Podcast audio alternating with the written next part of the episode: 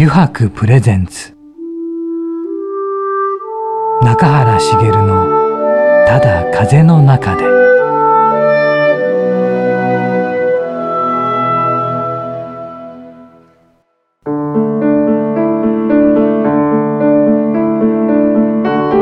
皆さんこんにちは。声優の中原茂です。油白プレゼンツ。中原茂の「ただ風の中で」えー、今週もですね横浜駅から徒歩10分ほどのところにあります湯泊横浜本店ショールームよりお送りしていきます。さてね今回のお客様なんですがね楽しみではありましたね。ちょっとねこの中垣くんのね、えー、ショールームにも飾ってある写真があるんですがねこれを撮った方でもあるんですがね、えー、今週のお客様は写真家のミック・パークさんをお迎えしています。なので今日もちょっと、うん、どんな話が飛び出すのか楽しみなんですが皆さんも番組最後までゆるりとお付き合いください。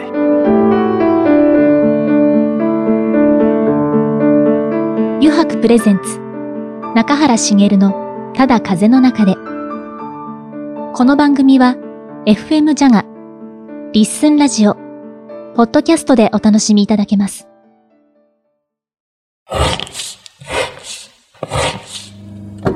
白の革製品は日常品でありながら小さなアート作品である。日々の暮らしに彩りを。レザーブランド油白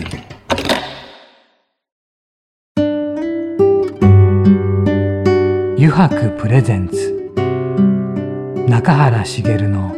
「ただ風の中で」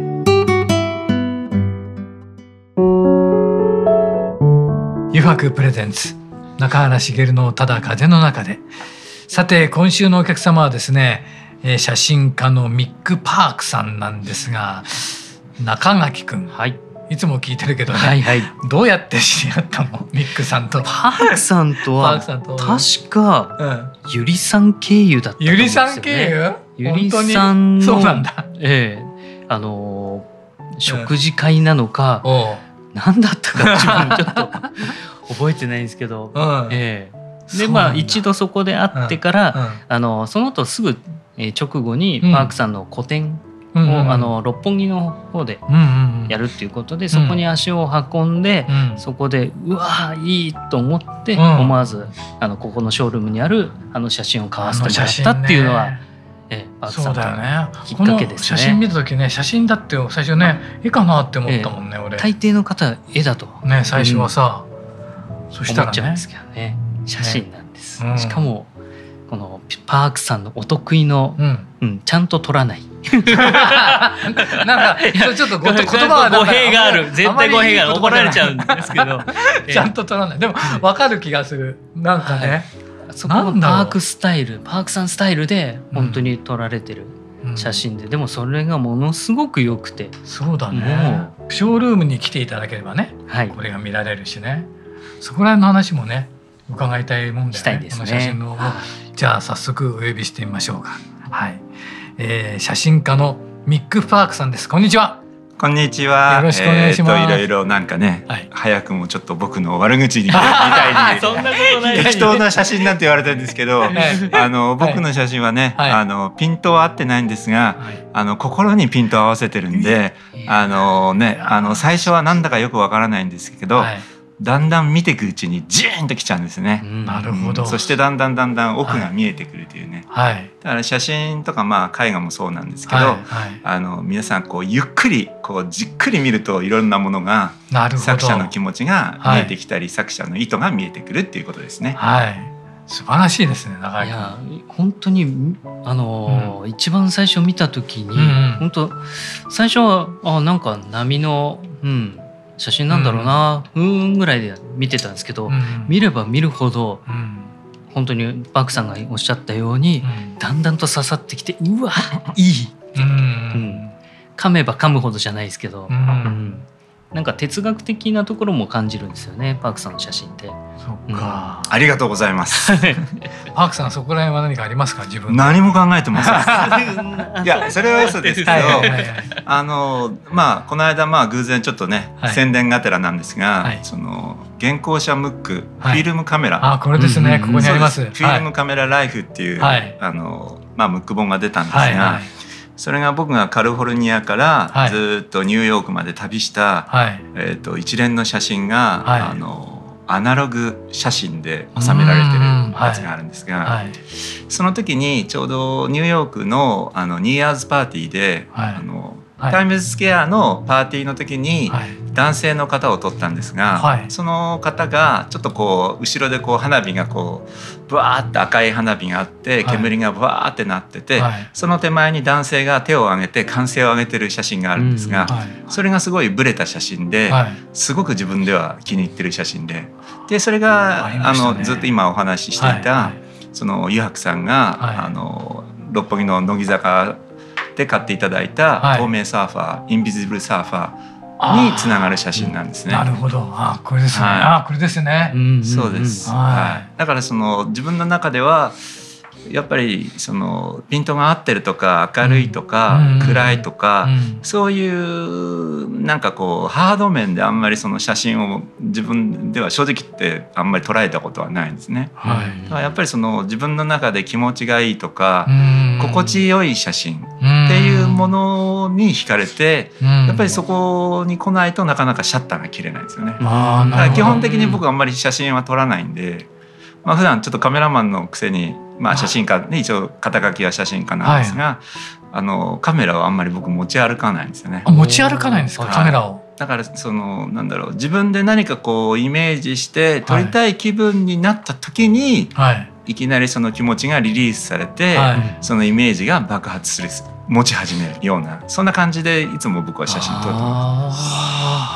す。そうなんですね。そうなんです。だからね、あの、はいいつも我慢してます。いつも我慢してる。我慢。それが来るまで。来るまで我慢して爆発するまで。うんあの小出しはしないですね。ああ、なるほど。常にこうなんだろう、一番こう圧縮かかったところで爆発させますね。パッションがもうぎょもうぎゅうぎゅうぎゅうぎゅうぎゅうぎゅうで取りたい。だからやっぱりそのパッションが高まってない、はい、まあそういうまあねこれ聞いてて聞いてるクライアントさんとかねいらっしゃったらちょっと失礼になりますけど。はいやっぱり僕若かった頃は本当に忙しかったんで、はい、あのもう来る日も来る日もファックスがもうダラダラダラって床の下まで流れてて、はい、それをこう見てああ明日は何だってもう半分ロボットのような気分で朝起きて、はい、まあロケバスっていうね、大きい相乗りバスに乗ってモデルさんたちと一緒に現場に行くっていう、だからやっぱりそういう連続で撮影があったりするとなかなかその自分のそのなんて言うんだろうこう考えが、うん、あのもう思いつかずに、やっぱりそのあんまりいい言葉ではないんですがあの指示されたれされた写真になっちゃうんですよね。自分でもうクリエイティブしなくなっちゃうんですね。はい、でもちろんだんだんだんだん仕事するうちにあの技術的なものも知らないうちに身につくんで、はい、それを、まあ、悪い言葉だとこなせこなせるようになっちゃうんですよね。そうするとやっぱり、はい、後でその自分の作品を見ると、まあ、納得のいかない写真であったり、まあ、もっとひどくなるとあんまり見たくないような写真になっちゃうんですよね。でもやっぱりそこで時間が空いたりとか自分の意思で撮った写真っていうのはやっぱりまるで違う写真になるんですよね。だからまあ今自分でもやっぱりあの生活面でも自分がやりたくないこととか、どうでもいいことはもうできるだけやらないようにしてます。もう自分の好きなことしかやらないようにします。そしたら60歳になっちゃいました。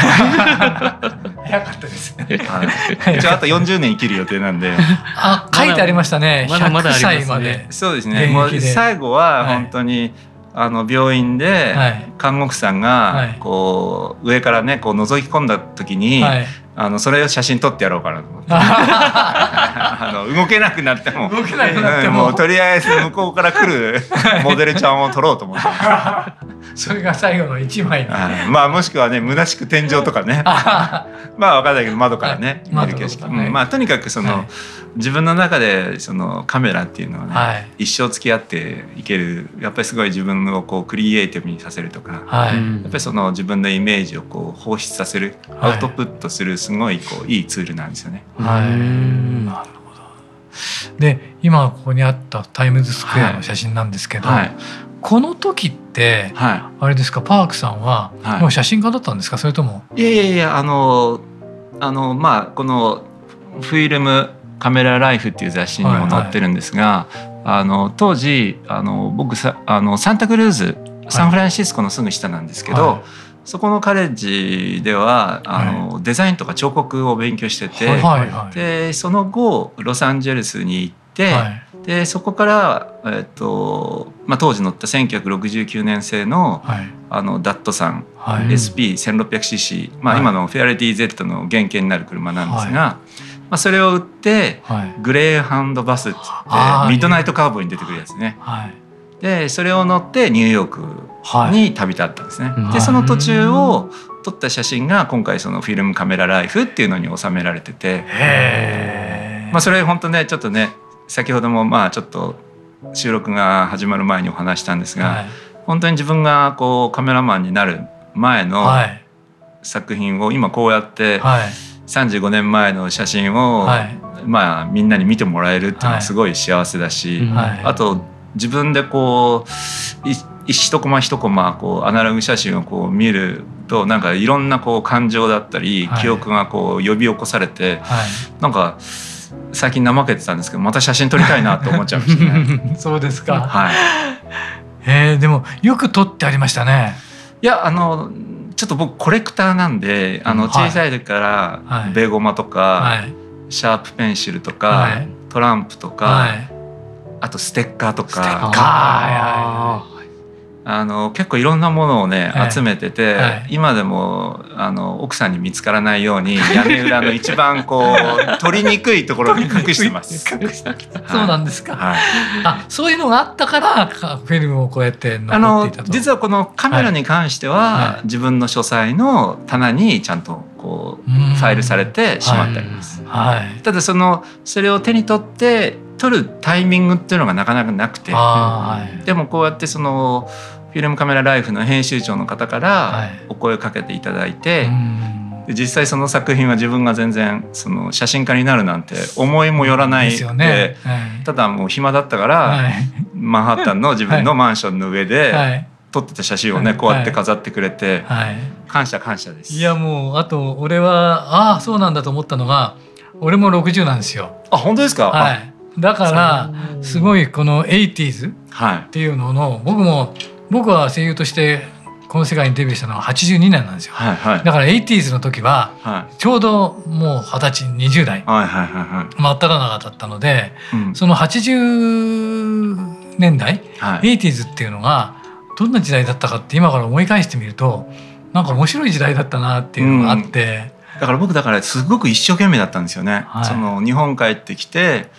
その一番最初はあのよもよしろうさんって言って「はい、サルインターナショナル」っていう、まあ、あのファッションショーの演出家ですよね、はい、その方の僕アシスタントになったんですよね。あそうなんですか、まあ、日本帰ってきてあのみんな周りの友達がもうみんな就職しちゃってたんで、はい、まあ、25だったんで、はい、それで、まあ、僕のすぐ上の兄貴が、あの YS パークって言って、あの代官山にあのヘアサロンを持ってるんですけど、その兄貴とあの代官山スタジオの建築家と仲良しで、お前そこにねあの行ってみたらいいんじゃないかっていうことで、はい、まあそのよも吉郎さんのね、はい、あのまあ2シーズン働いてファッションショーの演出家ね、はい、終わった後にまたぼーっとしてる時にスタジオ紹介されたんですね。はでそこがまあコネだったんで、あのまあスタジオ着いたらすぐあのビールジョッキにビール生ビール出してくれて、はい、生ビール飲みながら面接だったんであもうこれはここだなと思って。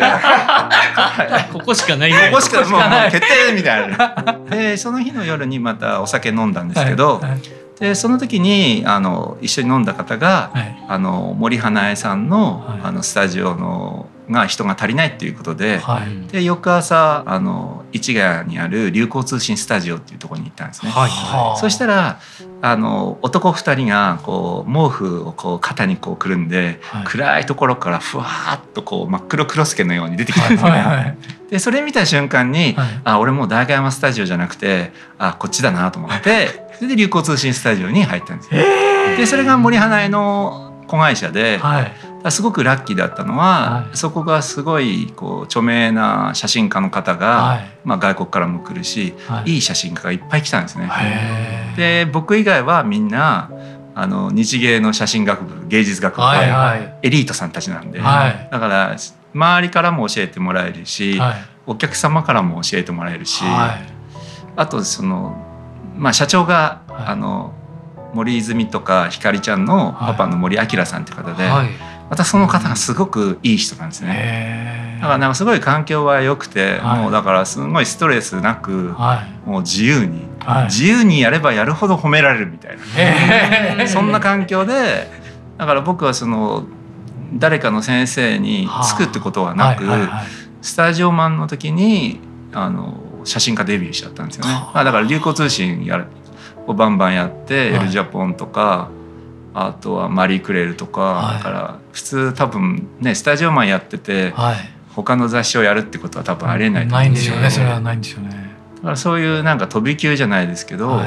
まあ、その森花江に属しながら他の雑誌をやってたって感じです、ね。は最初で本当にあの調子に乗り乗る乗りすぎるぐらい乗っちゃいましたね。乗っちゃいました。はい、それは乗っちゃいますね。乗っちゃいますもうなんかもうわけわかんないですからね。じゃあもう本当にあれですよね。カメラマンを目指したとかいうことではないわけですよね。カメラを勉強したいっていう気持ちでスタジオに入ったって感じですね。はいはい、だからその YS パークってまあヤンス、はい、ヤンスパークって僕のすぐ上の兄貴なんですけど、僕がそのそのよもよしろさんのサルインターナショナルを辞めた後、僕が写真学校行きたいって言ったんですよ。はい、そしたら「お前なそんなね25にもなって写真学校なんか行くやついねえよ」っつって。それで、まあ、スタジオを紹介してくれたんです。なるほど、はい。でもそれがもう良かったわけですよね。そうそうだから本当にそのまあね大学スタジオ行っても多分良かったと思うんですけど多分その森英恵さんの流行通信スタジオっていうのがやっぱりまあファッションでもね、うん、あのまあトップ、はい、まああんまりよく分かってなかったんですけど、はいトップだし、そのやっぱりそのスタッフの人たちがみんなクリエイティブなんで、まあ、僕みたいにちょっと自分で言うとあれなんですけど変わった人が目立たない。それが良かったですね。なるほど、はい、普通じゃない人がい。ない感じ。だから普通の人がいない感じの環境だったんで。はい。はい。だからなんかすごくこう伸び伸び、はい、自分が何しても怒らないし、はい、やればやるほど褒められるという。あそうですおっしゃおっしゃってましたね。そうなんですよ。だからそれがもうある意味こう無限、無限の可能性を感じましたね。はい。じゃそれは幸せな出会いでしたね。本当ですね。ただそれを幸せだっていうのは、その時には分からなかったんですよね。うん、なるほど。あっという間に僕はもう写真をやめたいと思ったんですよね。それは何か理由あったんですか？いや何でもできるなと思っちゃったんですよね。うまくいきすぎて。はい、なるほど。はいはいはい。そう。でお金もすごいあったんで、はい、知らないうちにびっくりするぐらいな、こう金額が、こうねあったからなんかすごい適当に行きましたね。一時。もう写真っていうのが。なんかこうあとはその仕事があまりにも忙しくなりすぎて、はい、あんまりその写真が楽しくなくなっちゃった時があったんですよね。要するにそのクライアントさんでも現場でもうとんでもないこう要求をしてくるクライアントさんがいて、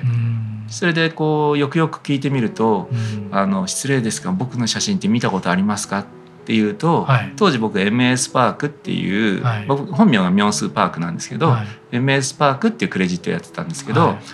あのいやお名前はもうすごい有名で金がね知ってます。けどあのすいません見たことはないんですっていうようなクライアントさんがいて。うんまあねお金もいっぱいもらえるからありがたいんですけどでもなんかちょっともうガクッときちゃって。だからこそ自分のそのやれる領域以外のことをリクエストしてきたりとか、なるほど。だからやっぱりすごいこう、はい、自分がもうマテリアルになっちゃったんですよね。はあ、要するにそのソフトじゃなくなっちゃった、はいはい、要するにこう、はい、道具になっちゃったんですよね。そのアーティストとして見てくれてるんじゃなくてまあブランド機械機械にこうミックバックってこうただワッペンがついてるだけみたいな。っていうねちょっとね結構だから早い段階で挫折しましたね。そうなんです、ね、他の人の挫折とちょっと違う挫折の仕方ですね。そうですね。そうですね。はい。あ、ミクさんありがとうございます、はい、ちょっと時間が来てしまったのでまた続きはですね次週お伺いしたいと思うんですがはいありがとうございます。それでですね実はこの後にですね、はい、9時やろうぜというコーナーがありまして昭和テイストのはい、引き続きよろしいでしょうか？はい。では9時やろうぜのコーナーもよろしくお願いいたします。はいよろしくお願いします。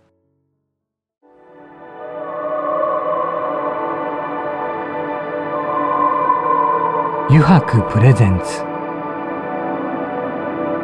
中原茂の「ただ風の中で」さてここからの時間はですね9時に書かれた質問に沿ってゲストの方とトークをしていこうと思います。9時やろうぜのコーナーです。じゃあミックさん早速ですがここに9時がありますので弾いていただけますか？お願いします。はいお願いします。じゃじゃん。さてどうかな？なんか変わったのも時々あるからな。あ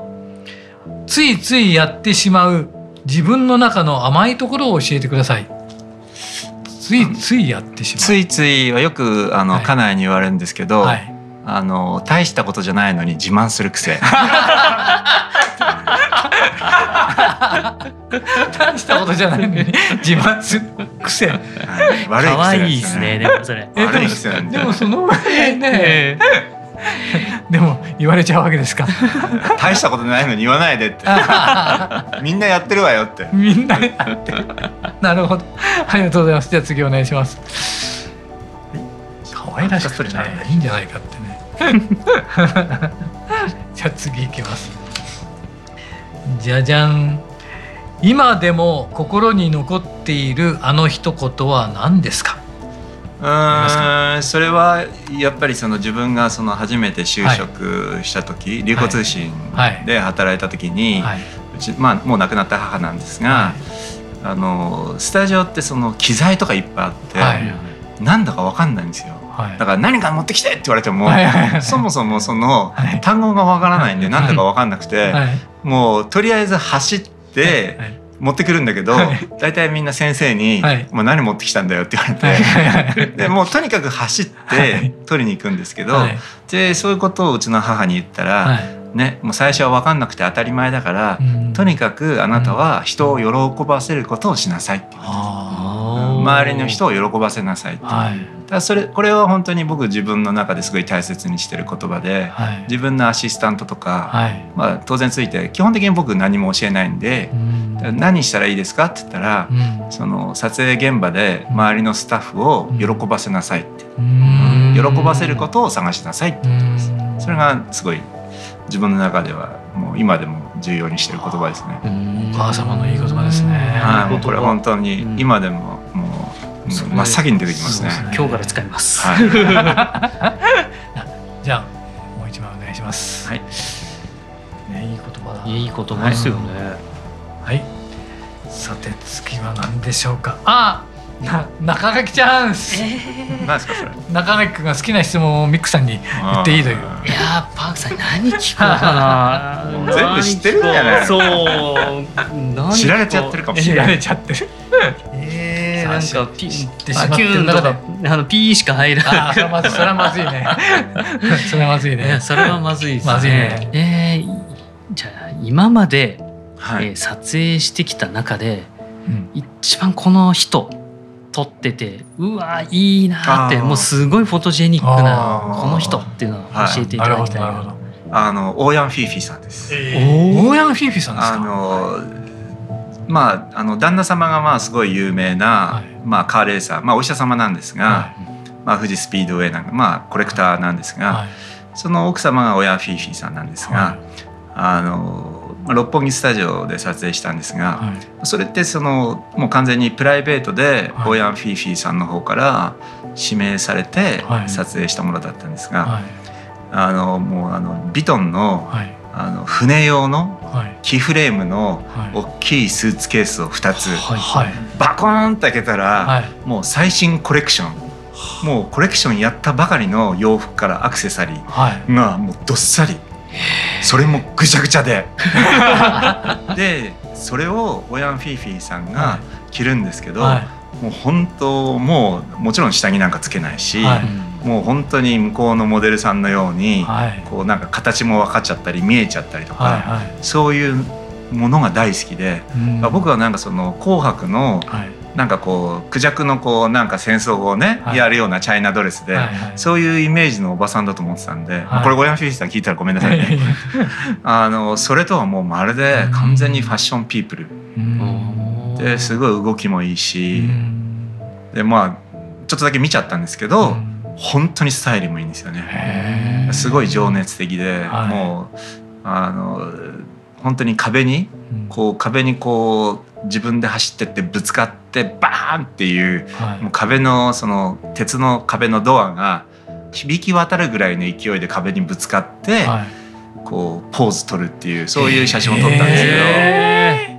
それが一番やっぱり良かったですね。その人間的にもすごいなと思ったし、はい、多分芸能人であそこまでそのお洋服にお金かけてる人は多分いないと思いますね。うん、もちろん旦那様がね、あのすごい裕福な方なんで。へえでも残らずっと残ってるわけですね。そうですね。もういまだにオーヤン・フィーフィーさん以上のあれですね。このインパクトがあるっていうねおしゃれ度とか本当ですあのインパクトの、はい、本当にまだ本当にその大きいビトンの木箱の中にぐちゃぐちゃに入った、はいはいその洋服とアクセサリーが絡みついてる感じとか、普通はビニール袋とかねなんか分けそうなのにそれをこう本当にフリーマーケット用に多分ね何百万もするような、ね、アクセサリーをこうね、適当に使うあの感じがやばかったですね。しびれましたね。かかっこいいっすねそれ。めちゃくちゃオーヤン・フィフィーさんかっこいいです、もう特別でしたね。そうですか？ありがとうございました。いえ。でまた来週ですね、えー、ぜひお願いしたいんですがよろしいでしょうか？あの暇人なんで あのいつでもどこでもお伺いします。ありがとうございます、えー、また来週ね、えー、ミックパークさんにいろんな話を聞きたいと思いますのでよろしくお願いいたします、えー、今週のゲストはミックパークさんでした。ありがとうございました。ありがとうございました。ありがとうございました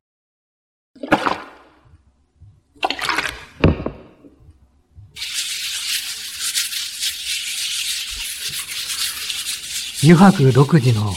手染めのグラデーションは川に新たな命を吹き込む。色とりどりの空の情景。青く深い海。誰もが感動するあの一瞬を閉じ込める。レザーブランド油白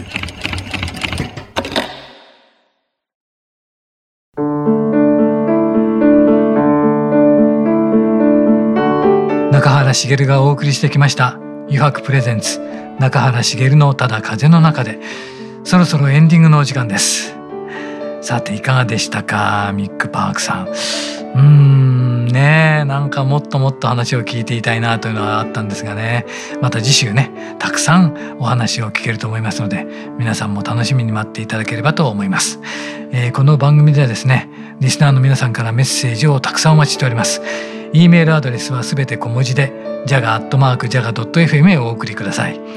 それではまた来週この時間にお会いしましょう。油白プレゼンツ中原茂のただ風の中でお相手は声優の中原茂でした。